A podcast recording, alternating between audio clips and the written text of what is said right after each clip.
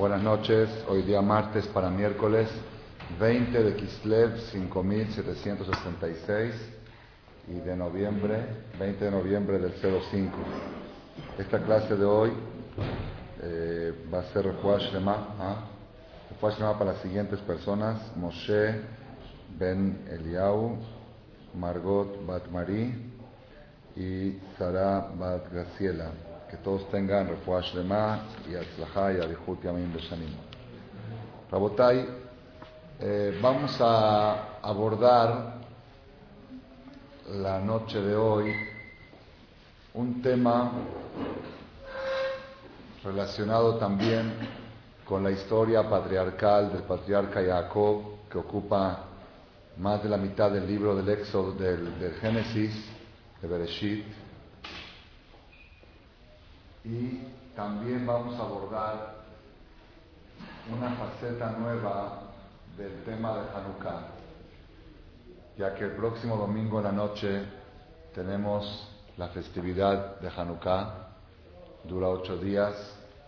Dice el Ben Ishai que cuando es Shabbat, normalmente en Shabbat hacemos seudá, comemos más que lo normal Dice, cuando es Shabbat junto con Hanukkah, se necesita incrementar más la seudá.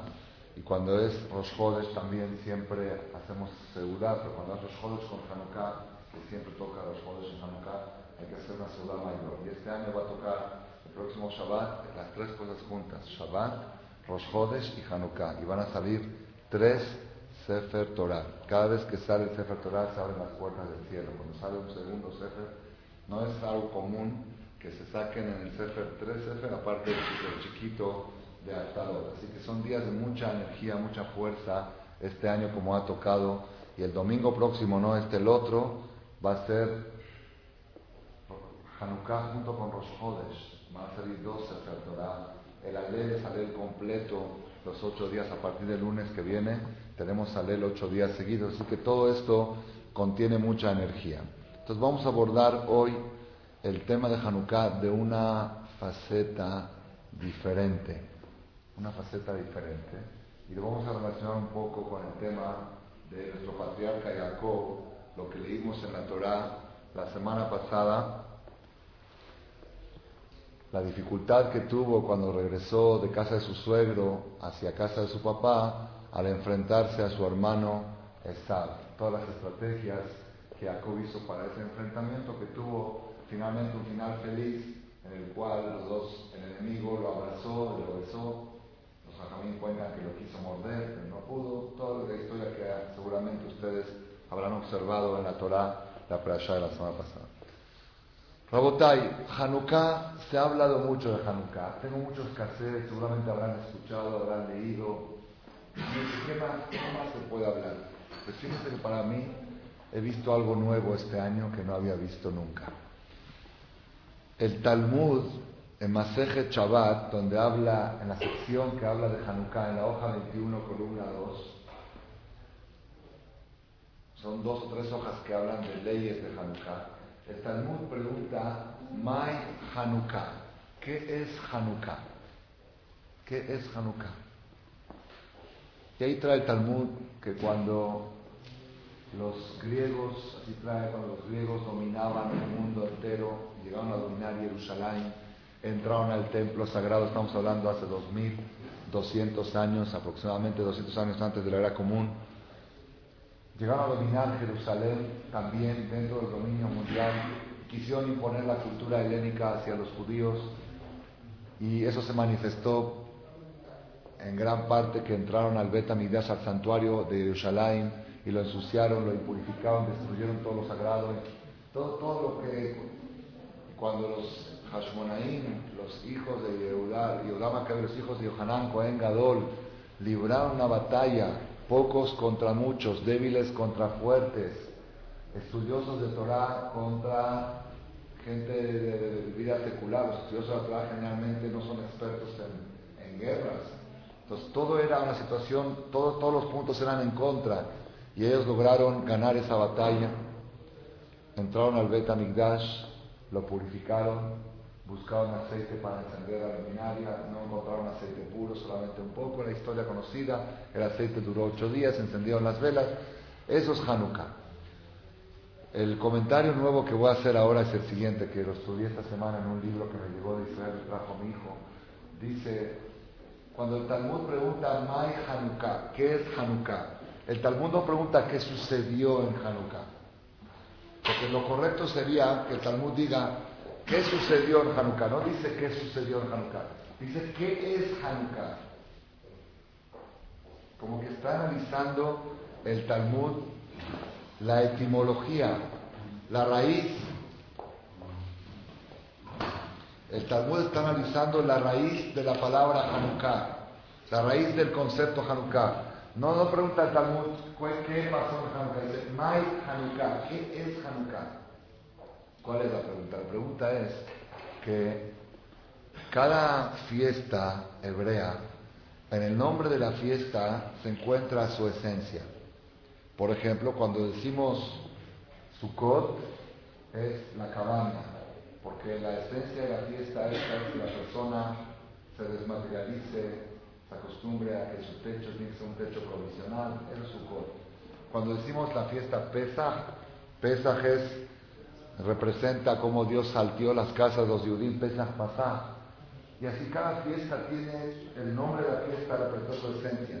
Mai Hanukkah, ¿qué es el nombre Hanukkah? ¿Cuál es la pregunta de esta? La pregunta es la siguiente. El milagro más grande que sucedió en la historia de Hanukkah no fue el milagro del aceite. El milagro del aceite es un milagro secundario. Sí es un milagro, pero es secundario podía haber durado, no podía haber no durado. Si hubiera, hubiera sucedido el milagro o no hubiera sucedido, no, no es trascendental. No es trascendental. Entonces tuvieron ocho días sin aceite, se les acabó el aceite hasta que fueron a fabricar aceite nuevo. Si el milagro del aceite no es tan tan pesado, ¿cuál es el principal milagro? La victoria. La victoria, enfrentar un grupo pequeño a un imperio. Imagínense que un grupo de, gente sin armas, sin nada, sin experiencia militar van a pelear contra Estados Unidos y que ganen esa guerra. Pues es algo ilógico, algo... Ese es, ese es el milagro de Hanukkah. Que un grupo pequeño de gente débil, inexperta, libre en una batalla contra un imperio, conquistador del mundo, y la ganen, eso, eso es un milagro. Entonces, ¿cómo tendrían que haber llamado a esta fiesta? La fiesta de la batalla la fiesta de la gran batalla, como dijo Saddam Hussein cuando iban a librar la guerra del Pérsico, la madre de todas las batallas. Pues yo así diría que se tendría que llamar Hanukkah. Hanukkah es la fiesta de la madre de todo. ¿Cómo aquí hay, este, aquí hay días festivos, ¿no? La batalla de Puebla, hay otra la batalla no sé de qué, en Argentina hay la revolución de mayo, es decir, la revolución, la batalla, la guerra, la victoria. Ese tendría que ser el nombre de la fiesta. Y sin embargo, no ese es el nombre. El nombre es Hanukkah. Por eso pregunta el Talmud, Mai Hanukkah. ¿Qué es Hanukkah? ¿Qué decir que es Hanukkah? No qué sucedió en Hanukkah. ¿Por qué ese nombre se le da a esta fiesta? ¿Por qué no le das un nombre que represente más al gran milagro, a la batalla, a la guerra, al heroísmo de Yehudá Maccabí? con sus hermanos, cinco hermanos. ¿Por qué no le damos un nombre más representativo, más, más heroico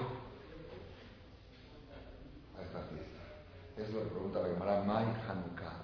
¿Qué es el nombre Hanukkah? ¿Cuál es la respuesta? ¿Qué, ¿Cuál es el nombre Hanukkah? ¿Ustedes saben por qué se llama esta fiesta Hanukkah? ¿Por qué se llama Hanukkah? ¿Ah? ¿Por qué? Ajá. ¿Qué quiere la palabra Hanukkah? Etimología de Hanukkah. Digan, las mujeres pueden opinar. ¿Qué es? Renovación. Reinauguración. Reinauguración. Podría ser, pero no es esa la traducción literal de la palabra Hanukkah, no es esa. En este, ah, renovación, reinauguración, Hanukkah. No es esa, no es la traducción literal. Esas son, son acepciones del concepto, pero no es la, traducción literal es, como dijo acá Yosef, Hanu Ka. Hanú, ¿qué quiere decir Hanú? Hanú, descansaron. Vaya Hanú, hay y partieron y descansaron. Y partieron y descansaron. Y acamparon. Hanú, descansaron. Nahu, en Hanukkah. El día, el día K. El día K, ¿qué es K? K en hebreo, Kaf, hey. Kaf es 25. El día 25 pudieron descansar de sus enemigos. Esa es la palabra Hanukkah. ¿Y cuál es el mensaje? ¿Cuál es el mensaje que para mí, a mi parecer, si lo logro transmitir hoy, es primera vez, no está grabado esto, en 600 títulos ni en 800.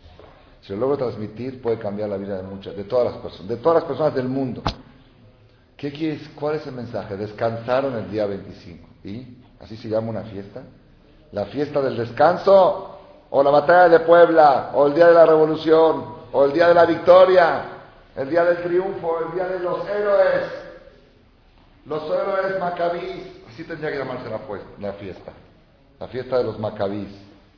Para que aprendan nuestros hijos a ser luchones como ellos, que aprendan a guerrear, que sean buenos guerreros, buenos héroes como eran Yehudá y sus hermanos. Así que se llame la fiesta.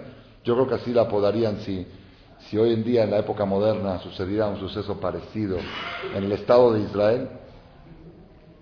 Así llamarían la guerra de los seis días. Guerra, nuestros soldados, Sal, el ejército, Sharon, la gente, los combatientes. Esa es la fiesta de Hanukkah, la fiesta del descanso descansaron el día 25. ¿Qué es esto? Rabotai vi esta semana en un libro nuevo, como les dije en Trajeón de Israel, algo espectacular, espectacular. Dice, hay dos tipos de batallas, dos tipos de guerras. Y esto se aplica en todos los sectores de la vida. Ahora van a ver cómo lo vamos a aplicar en todos los sectores. Hay dos tipos de guerra. Hay guerra de un país contra otro porque, por ejemplo, porque te quieren quitar un territorio y tú quieres quedarte con el territorio. Una guerra por territorios, por ejemplo. Por problemas, están peleando por problemas y quieren, entonces cada uno piensa que tiene la razón y hacen guerra. Esa es una guerra. Y hay otra guerra, también, es una guerra, por ejemplo, de dos boxeadores. Dos boxeadores también están en una guerra, ¿o no? Cada quien quiere noquear al otro y hacerle knockouts. ¿Qué diferencia hay de, estas dos, de estos dos tipos de guerra? Hay una diferencia muy grande. En la guerra de dos países hay un objetivo. El objetivo no es la guerra. El objetivo es la paz. El objetivo es la tranquilidad. El objetivo es tener un territorio y poder estar tranquilo y poder vivir tranquilo, nada más que el otro no me deja vivir tranquilo. Entonces, para que me deje vivir tranquilo, tengo que noquearlo para que me deje vivir tranquilo. Pero yo hubiera preferido no pelear.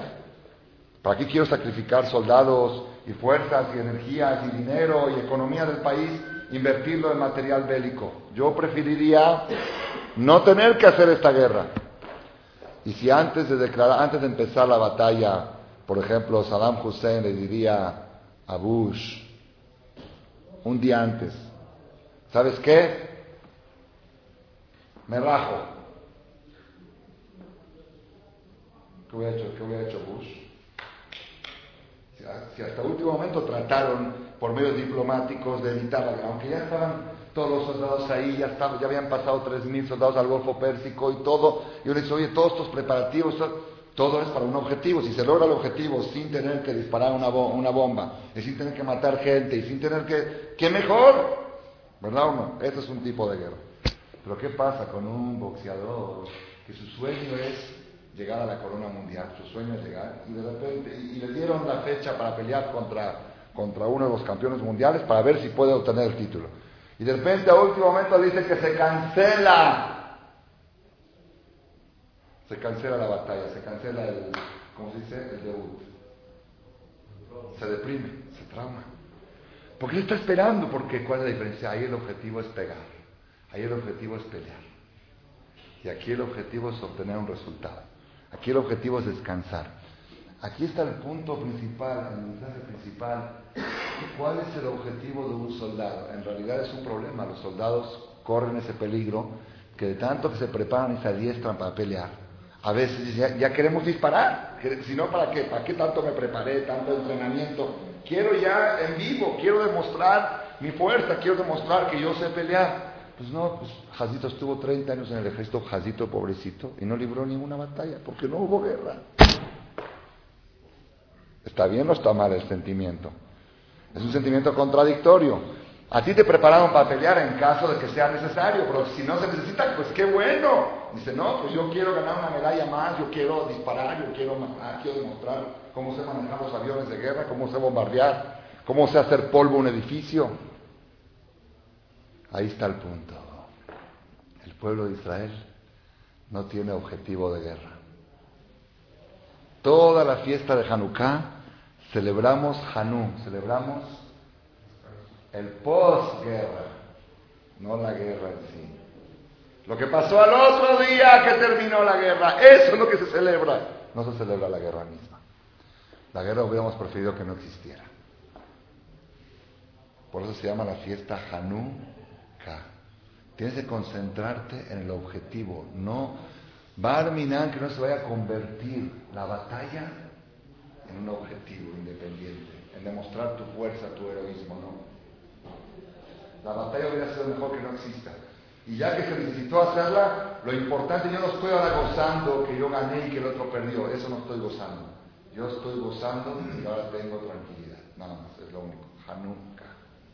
Es lo único que busco en la vida, tener esa tranquilidad. Y si la persona, esto, Rabotai, esto se aplica en todos los sectores de la vida. En todos los sectores de la vida, la persona a veces entra en una carrera, entra en una carrera que pierde, pierde el norte. Una señora me dijo, pues la verdad, yo me la ando peleando siempre con mi suegra. Y a veces me pongo a pensar que si todo, todo fuera muy pacífico, sería muy aburrida la vida. La vida sería muy aburrida, como que hay gente que ya yo conozco, hay casos, hay casos reales que conozco de gente cercana a mí, todo, como que cuando está todo tranquilo es un problema. Como que ya tanto se acostumbró a vivir peleando que ya casi le parece que la pelea es, el objetivo, es parte de. No, la pelea no es parte de la pelea, si es para obtener un resultado, a veces, a veces amerita librar una batalla, hacer una pelea para obtener algo. Pero no, hay gente que no, hay gente que el pretexto es el objetivo y el, y el objetivo principal es la pelea en sí, es pelear, porque cuando peleo demuestro qué fuerte soy. Una vez leí un artículo en, un libro, dice, el matrimonio, así dice, el matrimonio no es una empresa, hay gente que piensa que el matrimonio es una empresa de a ver quién gana más veces. Como que todo el tiempo andan batallando el hombre y la mujer. ahora ahora viste como la dejé callada, ya se la canté, justa, ¿no? Pues, bueno, ahora le va a tocar a ella. Y así, 2 a 1, 3 a 1, 3 a 2, 4 a 2, 6 a 5. Eso no es el matrimonio. No es, es que hay gente que así piensa. Piensa que es una oportunidad de demostrarle a mi cónyuge quién manda, quién tiene la razón, quién es más inteligente, quién es más derecho, quién es más. No, no es, no es esa la idea. Está totalmente equivocado. Hay casos que se necesita demostrarle a otro Hay casos, pero ojalá, ojalá que mi, cónyuge nunca se equivoque y que él siempre sea más fuerte que yo y que él sea mejor que yo y que se crea mejor y que se crea muy contento y que se vea muy bien. Ojalá, que mejor. No, es que si lo hace sentir muy bien, así me dijo una vez una persona, es que la mujer si le dices palabras demasiado bonitas, luego se la cree. ¿Y qué hay si se la cree? que se la cree. Como dijo mi maestro, el Rabe dice, hay gente que dice, pues no, este niño está haciendo berrinches, no creas que es porque quiere algo. Es nada más, es nada más para llamar la atención. Es nada más para llamar la atención. No es porque necesita, no necesita nada. Es nada más lo hace para llamar la atención. Dijo mi maestro Rabbi, ¿y qué hay que hacer? Pues darle la atención. Si es lo que quiere, pues es lo que hay que dar. Es que hay que decir, como nada más quiere llamar la atención, entonces no lo pele. No, al revés. No se trata aquí de pelear contra el niño, él quiere llamar la atención y tú no lo pelas, ¿no? Si lo que quiere es llamar la atención, pues dale la atención.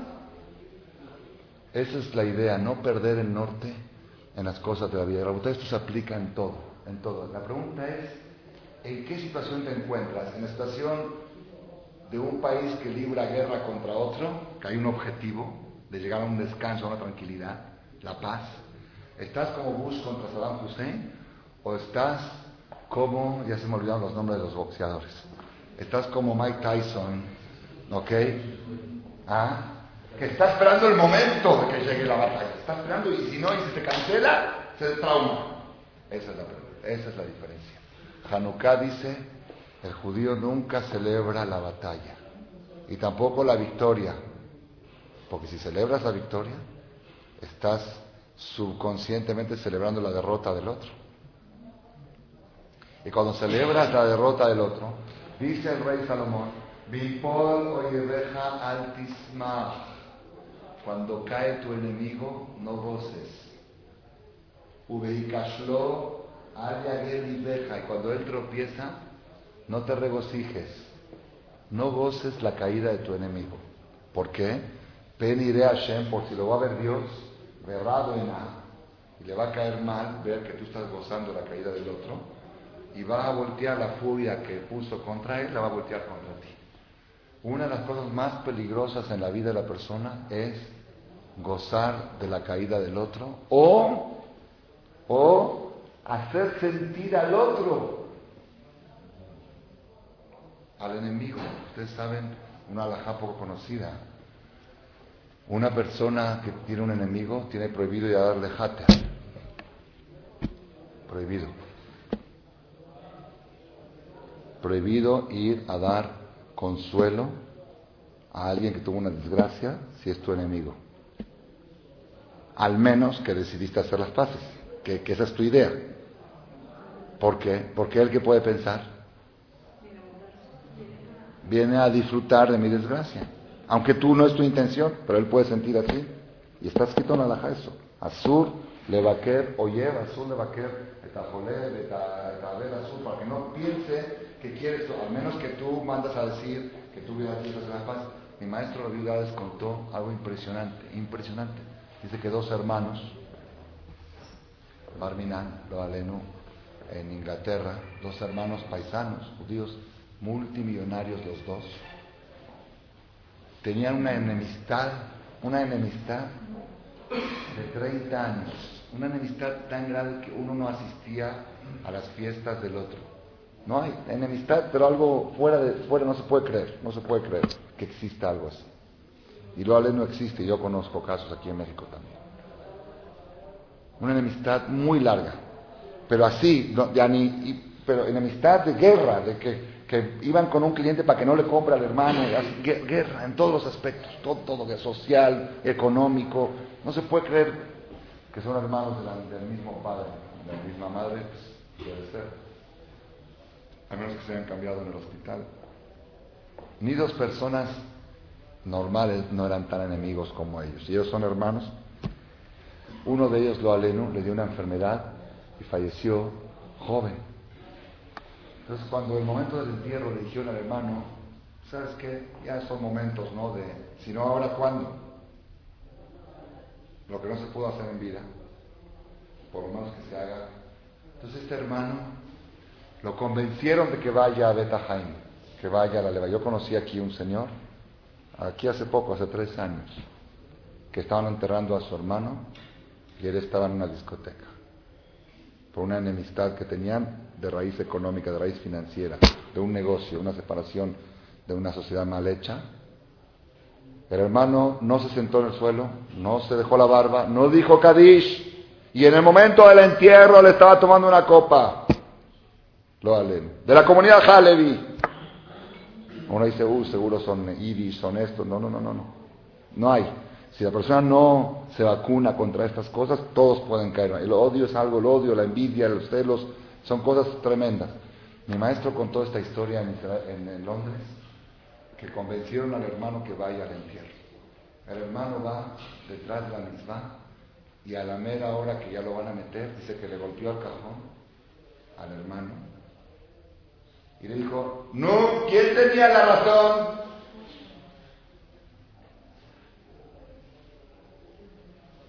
En esos momentos. ¿Por qué? Porque esta persona, el objetivo no era ganar, porque si el objetivo era ganar, ya ganó. El objetivo era pelear. Es más, Ahorita este hermano tenía un problema, un trauma. ¿Contra quién va a pelear? Si ya se murió el hermano. Entonces quería dar el último golpe, el golpe final. No, ¿quién tenía la razón? La vida no es una competencia de quién tiene la razón. Hay un dicho que dice en hebreo, un dicho popular, muy famoso. Yoter tov liot hacham measher liot sodek. Es preferible ser inteligente que tener la razón. La inteligencia, ¿saben cuál es? Hacer sentir al otro que tiene la razón, pero que al final haga lo que tú quieres, pero que él sienta que tiene la razón. Y la gente es al revés. No me importa que haga lo, la principal es que me digan que tengo la razón. Es una receta mágica. Mi suegro me la enseñó y yo la aprendí también en la, la dice, y también lo aprendí de Rabades. Dice, acostumbra tu lengua a decir, tienes razón. Es mágico en cualquier discusión. Tú dile tienes razón al otro y después le dices todo lo contrario y él, pero ya me dio la razón. el chiste es que ya le diste la razón. Es una estrategia, funciona, funciona. Eso es Hanukkah.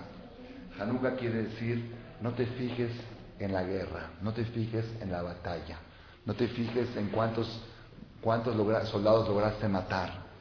Fíjate en cuánta tranquilidad te dio esa. Si esa batalla te dio tranquilidad, eso es lo que vale. Lo que vale es la situación posguerra, no la guerra en sí. No es un box, no es un partido de fútbol, que si se canceló el partido está sufriendo. No, no, no es eso. El chiste es lograr un objetivo. Si se puede lograr el objetivo sin guerra, qué mejor.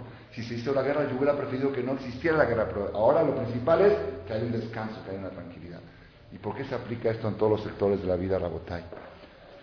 Uno de los sectores más complicados de la vida en este aspecto es el sector de los negocios, las finanzas, el comercio. ¿Cuál es el objetivo de un negocio? ¿Cuál es el objetivo? ¿Ah? Vender, competir contra mis competidores, saber mi producto. Falso. Ahí está la falla. Entonces convertiste a tu negocio en un debut. A ver a cuántos. Ahorita mi, competidor me ganó, ahora yo le voy a ganar. Ahora me quitó un cliente, le voy a quitar dos clientes. Ahora vendí más, ahora vendí menos. El objetivo del negocio es uno. ¿Cuál? Darte una tranquilidad a través del dinero. Si te lo da, el negocio vale. Si no te lo da, el negocio no vale aunque te dé mucho dinero. ¿Me entendió dónde está el punto? El error de la gente, la persona cuando hace un buen negocio, ¿qué tiene que decir? No hice un buen negocio. Tiene que decir, Hanukkah, ahora voy a tener más tiempo. Voy a tener más tiempo, voy a tener más tranquilidad. Estuvo aquí un jajam hace poco y dijo algo precioso. No me acuerdo si ya lo dije aquí, pero lo escuché de él y me gustó y dije, lo voy a repetir. Hay un dicho popular en Estados Unidos. En Estados Unidos es el país, creo, de los países del mundo más acarrerados atrás del dinero. Es algo tremendo. Ahí, si tú le robas a una persona un minuto, le robaste un dólar. Así, ahí, es, ahí el tiempo, todo es con horas, con minutos. Entonces, ¿cómo dice el dicho? Time is money. El tiempo es dinero. Si tú le quitas a alguien tiempo, le quitaste dinero. ¿Qué opina la al respecto? Aparentemente la Torah también dice que el tiempo vale mucho. La Torah dice al revés. La Torah dice money is time. El dinero es sinónimo a tiempo, porque con dinero puedes tener más tiempo para ti mismo. No tienes dinero tienes que trabajar 8 o 10 horas al día. Ahora que tienes dinero puedes trabajar 2 horas al día. Y tienes 6 horas para dedicarte a Money is time. El objetivo del dinero es que te dé más tiempo para ti. Si te lo da, vale. Si el dinero no te da más tiempo para ti, perdiste el norte, perdiste el objetivo. Había un señor que iba a sintonizar aquí en México, de la gente multi, multi, archi, archi millonaria. Archi. ¿Qué quieren que les diga? Fui a ver su casa una vez en Bosque, se invitó a dar una clase de Torah. Una casa, una mansión, no sé, un millón y medio, dos millones de dólares. De repente un día me dice, me voy a mudar, me puede poner este mesuzot en la casa. Le digo, ¿qué pasó? Tu casa estaba muy buena. Es que empezaron a construir un edificio al lado mío. Me molestan los tractores, de, noche y de día, y, hay ratas y hay ratones. Entonces ya decidió mudarse, vendió la casa en un millón y medio y compró otra de tres millones.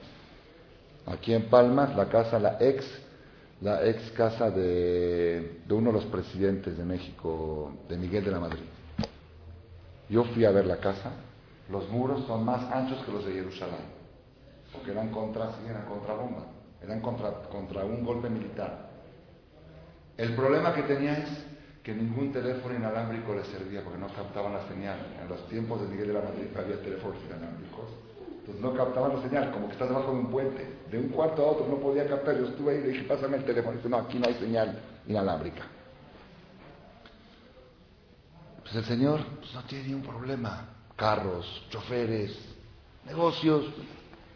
Un día me dijo Rab, él escucha los cassettes, dice, ¿puede usted joven, era joven, 35 años, con hijos, ¿puede usted venir una vez por semana, una vez por 15 días, a darme a mí y a mi esposa una clase en la casa? Pues ya saben la regla, los ricos siempre hay que tenerlos contentos. ¿Ok? Así es la ley. No se puede, si Hashem me dio dinero, no puedes tampoco. Le dije, bueno, con mucho gusto, voy. Fui, le dije, pero vas a juntar un grupo de amigos. Dice, no, mi esposa y yo. Le dije, bueno, tu esposa y tú. Fui a su casa, mansión, digo mansión, tan, tan grande la mansión que deprime. Deprime. Tantas dimensiones. El jardín, sales afuera, parece Chapultepec. Jardín de la casa. Llegué ahí y me senté a estudiar una noche, nueve y media de la noche, empezamos a estudiar un poquito, abrí un libro, conté unas cosas, otra cosa. Después de 40, 50 minutos de, este, me dice el dueño de casa, el anfitrión, dice, ¿sabe qué, Rab? Todos mis amigos cuando se enteraron que usted viene a mi casa, dijeron, invítanos, queremos ir también, no queremos, nos gusta escuchar a Jajamales, no sé qué, pero la verdad no, no, no quise, quise yo y mi esposa. Digo, ¿por qué tan egoísta? Dice, no, no es egoísta.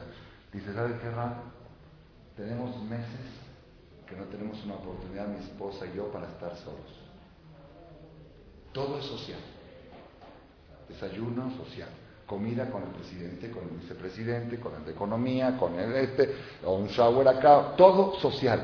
Pero así estar, dice, como estamos ahora usted, yo y mi esposa y usted, así que estamos así, por decir, solos 40 minutos, hablando de temas nuestros, que nos inter, de nuestra vida, no lo tengo, no lo tengo, no tengo esa oportunidad. Y ahora va a traer amigos, otra vez hace social. Que hay que poner la mesa, que hay que esto, que... Es lo que nosotros queríamos, es lo que necesitábamos. Es una persona que todos los millones no están cumpliendo su objetivo. El objetivo de los millones. Una persona que Hashem le da X cantidad de millones, no sé si de pesos o de dólares, ¿cuál es el objetivo? ¿Saben cuál es el objetivo? Que se pueda retirar que se puede retirar a los 30, 40 años que se retire. Hoy se retira, ¿qué hace? Ah, se retira, ¿qué hace? Perdiste el norte, no tienes causa para vivir. Si tú no sabes qué hacer cuando tengas tiempo sobrante, quiere que no tienes una causa justa para existir. Hay gente, yo conozco personas que se dedican a hacer mitzvot y a hacer gesed. Un día le pregunté, si Dios te diría, ¿qué quieres? Yo pensé que iba a decir que me dé varios millones de dólares para ayudar a mucha gente. Una persona que ayuda mucho. Dice, si Hashem me pregunta qué quiero, que el día tenga 36 horas. Yo creo que nosotros si el día tuviera 36 nos volveríamos locos. Si uno está esperando llegar a la cama ya que acabe, acabar las rocas, imagínate, de repente, imagínate ahorita de repente 12 horas más, se extiende. No sabes que ya, ya. Se llama que no tienes causa. Eso es Hanukkah. Hanukkah es tener una causa para existir, saber siempre ver en un día después de la guerra, un día después del negocio, el objetivo. Tenía aquí yo un alumno, viene aquí todavía a rezar de vez en cuando, que empezó a hacer teshuvah, se empezó a acercar. Él me contó un día, me pidió un consejo como rabino. Él era muy, muy alejado, muy, muy alejado, y Baruch Hashem se fue acercando, hoy en día cuida a todos sus hijos, su esposa tapa la cabeza, todo como debe de ser Baruch Hashem un proceso que tardó 10 años. Cuando estaba al principio del proceso, un día me dijo, Rab, quiero un consejo de usted. Dice, nosotros somos tres hermanos, son gente, mashallah, de muy buenos negocios. Somos tres hermanos socios, mi papá es el dueño, somos tres hermanos jóvenes, casados, este, con nuestras familias.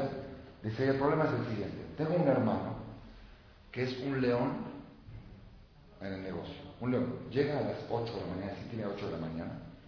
Llega, su primera palabra es un insulto al primero que se le, presenta. Grita acá, ¿por qué estás acá? acá? ¡Pum, pum, pum, Todos tiendan, todos los empleados están así. El jefe nos va a enojar, ya llegó el jefe, ya llegó el jefe y acá, y habla con un cliente y se pelea y le cuelga la bocina y no te voy a dar y te voy a regresar la mercancía y ¡pum! que vuelva el camión. Así está a, todo el día, pero acelerado y alocado y haciendo negocios. Así Él, este hijo, este que me está contando, él le tocó la parte de administrar la parte de bienes raíces del negocio. Tiene una sección de bienes raíces. Él viene aquí al último mañana, a las ocho y media aquí a Marcela, reza y como le gusta rezar tranquilo acaba a nueve y media en vez de nueve y cuarto. Se sienta a desayunar. A la hora del desayuno se pone a platicar de Torah, una pregunta, y como vaya saliendo el tema, se, va jalando y jalando. Después de desayunar, se va a bañar, llega al negocio a las once y media. Y a la una y media se va al golf, porque es golfista. Y después a las 3 de la tarde va a comer, comer, no que no va a comer. Y después de comer pasa un ratito al negocio y se quiere hacer, ah, ya, ya pasa. Pues tiene un pleito muy fuerte con el papá. El papá lo está reclamando, que eres un flojo, que eres un esto, que eres un el otro. Y él dice, papá, hago algo malo. Dice, lo único malo que haces, aprende de tu hermano, el trabajador. 8 de la mañana y mírelo cómo está como un león. ¿Y tú? Dijo, papá, vamos a una cosa, no vamos a discutir. Vamos a hacer una prueba en tres meses. Yo voy a seguir mi ritmo y mi hermano su ritmo. Vamos a llevar un balance de ingresos. A ver quién mete más dinero al negocio. El hermano mayor, que es él, el bruto, el asesino, el, que grita todo el día y ofende y, atropella. O yo, con el ritmo que lleva. No, que sí, que no, bueno. El hijo preparó un balance después de 90 días. Salió que él, este, el más chico, el más flojo, mete cuatro veces más de dinero que el hermano mayor. Reales, reales. Cierra una operación aquí con una sonrisa, un millón de dólares, cierra otra operación acá, y el otro peleando con los pantalones, con la tela, gritando. Dijo, papá, Aquí están los números. ¿Qué me reclamas? Dice, eso no interesa, eso no importa. Lo importante es que tienes que aprender a ser trabajador. El papá no sabe Hanukkah, no sabe este mensaje de esta conferencia.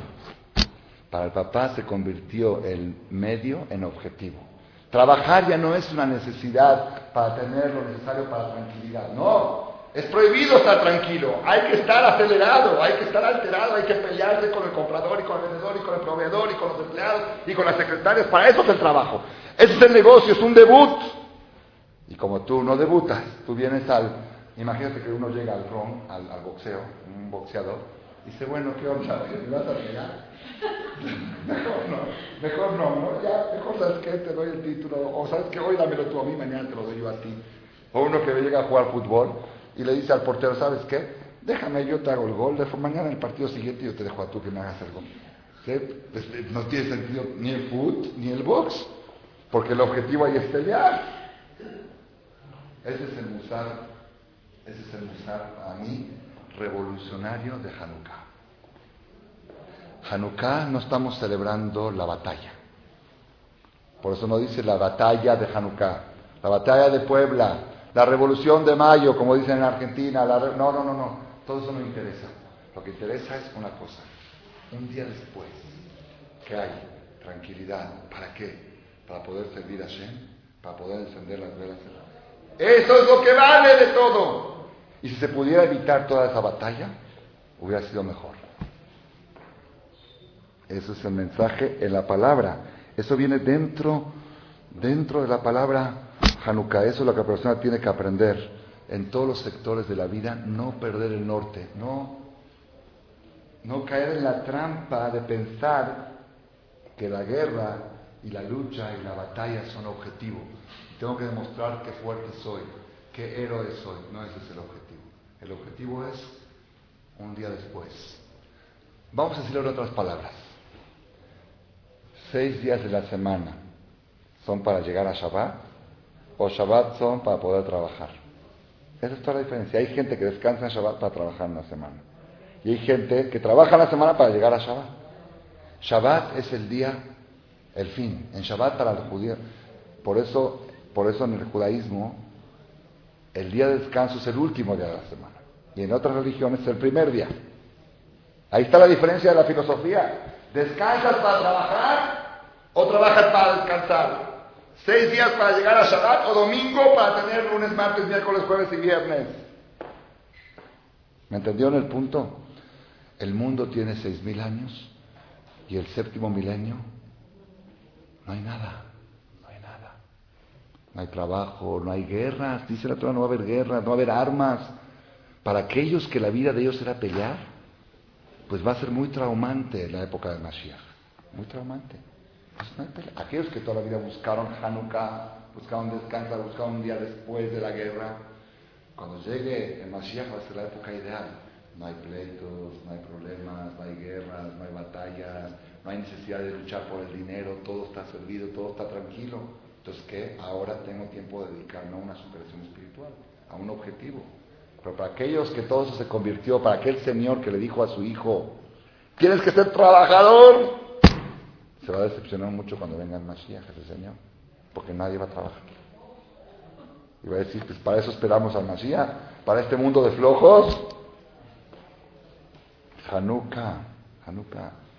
Siempre hay que tener en mente, en mente el objetivo. Me contó un ejemplo más, para, más o menos casi para concluir.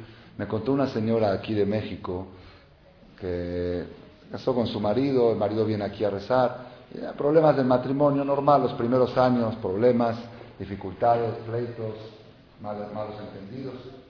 Y una mujer muy inteligente, muy inteligente, en una de las discusiones de los pleitos, porque todo el problema en los pleitos, en los matrimonios y en todas partes con los matrimonios es, no es, no es el objetivo en sí, no es el objetivo, es el pelear, es el quién tiene la razón. Una vez leí un artículo en, en selecciones de un caso de un matrimonio que se estaban peleando no sé, Bekitsur, cómo fue la historia, que el señor llegó del trabajo, gente un poco humilde, el señor llegó del trabajo, muy hambriento a cenar, muy hambriento a cenar, y la esposa dijo que quiere cenar, y le dijo, pues la verdad, lo único que tengo es un huevo. Un huevo. Dijo, bueno, hazme un huevo. Si lo bueno es huevo, hazme un huevo con una salsita y ceno huevo. Cuando va a sacar el huevo del refri, se le cae el huevo a la señora, se le cae al piso. Y el marido empezó a los gritos. Y ella le contesta. Y están los dos peleándose y gritándose y no paran de pelear y de gritarse uno a otro. Y tú eres un esto y tú eres un el otro. Después de media hora de gritarse, se quedan los dos en silencio. Se miran uno al otro y se, se empiezan a reír. Dice, por un huevo estamos deshaciendo nuestro matrimonio. Como que es, una cosa, no, es que no es el huevo, es, es, que, es que eres una descuidada, es que eres... ¿Entendieron cómo está? La persona pierde el norte, pierde... No, piensa que aquí hay que demostrar al otro que está equivocado. Eso no es el chiste. Una señora acá estaba contando aquí en México, me contó que tenía muchas discusiones con su marido. ¿Y cómo logró un día cambiar el rumbo de esas discusiones que estaban enfilando casi hacia un divorcio? ¿Cómo logró cambiar? Un planteamiento le hizo ella a él. Y le dijo, mira, Dijo, mira, Elías, dijo, si tú, si vamos a seguir así y nos vamos a separar, tú eres joven y yo soy joven, tú vas a buscar hacer tu matrimonio y yo voy a buscar hacer mi matrimonio. ¿Estamos de acuerdo? Sí. Con la mujer que te vas a casar, pues seguramente también van a haber algunas diferencias. No creo que encuentres exactamente lo que quieres. No, la, no, no vas a tener problemas, vas a tener otro tipo de problemas quizá con ella. Y yo, con el hombre que me voy a casar, seguramente voy a tener otras diferencias. Entonces yo me voy a tener que adaptar a un nuevo hombre. Y tú vas a tener que lucharte para adaptarte a una nueva mujer. Si de todos modos vamos a tener que luchar para adaptarnos, mejor luchamos ahora en este matrimonio, vamos a escuchar el otro. Si de todos modos siempre hay que luchar para adaptarse, mejor nos adaptamos a esto. Eso se llama ser objetivo. Pensar un poco más allá. No pensar en la batalla en sí, no, a ver quién gana. Ahorita el chiste es, la voy a, hacer, la voy a divorciar. El chiste no es quién gana, el chiste es, a ver, ¿y qué? Ok, ganas. ¿Y después qué? Te vas a volver a casar. ¿Y después qué? Va a tener problemas. Ya hazlo ahora. ¿Para qué lo haces? ¿Para qué haces toda la vuelta? Ahorita trata de adaptarte a esta pareja que tienes. Eso es, eso se llama Hanukkah. Hanukkah quiere decir un día después de la guerra, un día después de la batalla. No tomar la batalla como un ideal.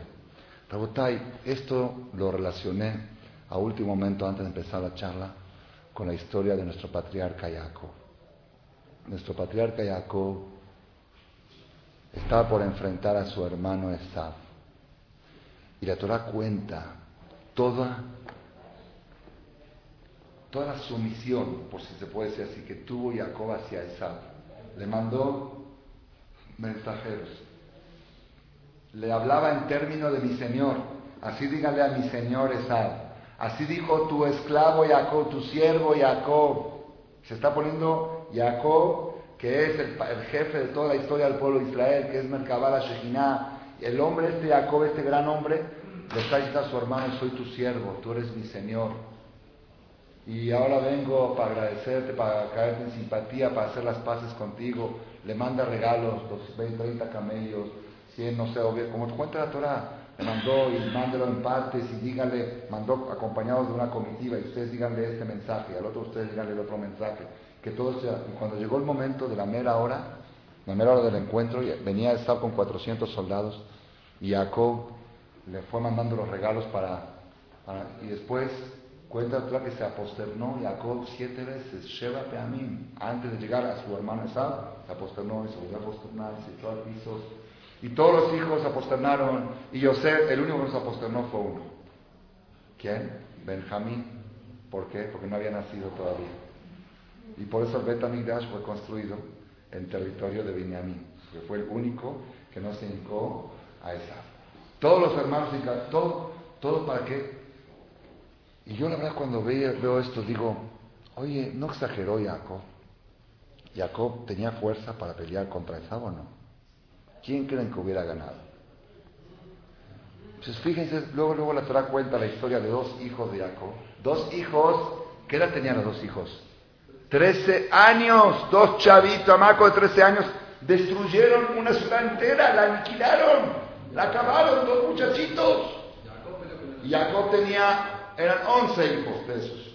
Y Jacob mismo había peleado con un ángel, con un malaj, y le ganó. Jacob, que vaya con esta y decía, a ver qué, a ver qué, a ver, a ver, ¿eres fuerte? Vamos a ver, te deshago, te despedazo, te hago. Y yo creo, y estoy seguro que Jacob hubiera ganado. Y más con el apoyo que tiene del chamán, Jacob es un sadik y sabes un rasha. Aparte, y aparte físicamente Jacob era más fuerte. Y sus hijos, y tenía su gente Jacob. ¿Qué tanto, oye? supongamos que Jacob no estaba seguro que era más fuerte. Bueno, pero tiene su dignidad. Uno dice, bueno, oye, ¿sabes qué? Mi vida quiere hacer las paces y si no, pues a la guerra. No, se hinca, se vuelve a hincar y manda un regalo, y manda otro regalo, y manda otro regalo. Tres cosas hizo Jacob para enfrentar a esa. Dorón, tefilá y milhamá. Dorón es soborno, sobornarlo con los regalos. Tefilá es pedir ayuda ahí arriba. Y también se preparó por si no dan resultado las dos estrategias.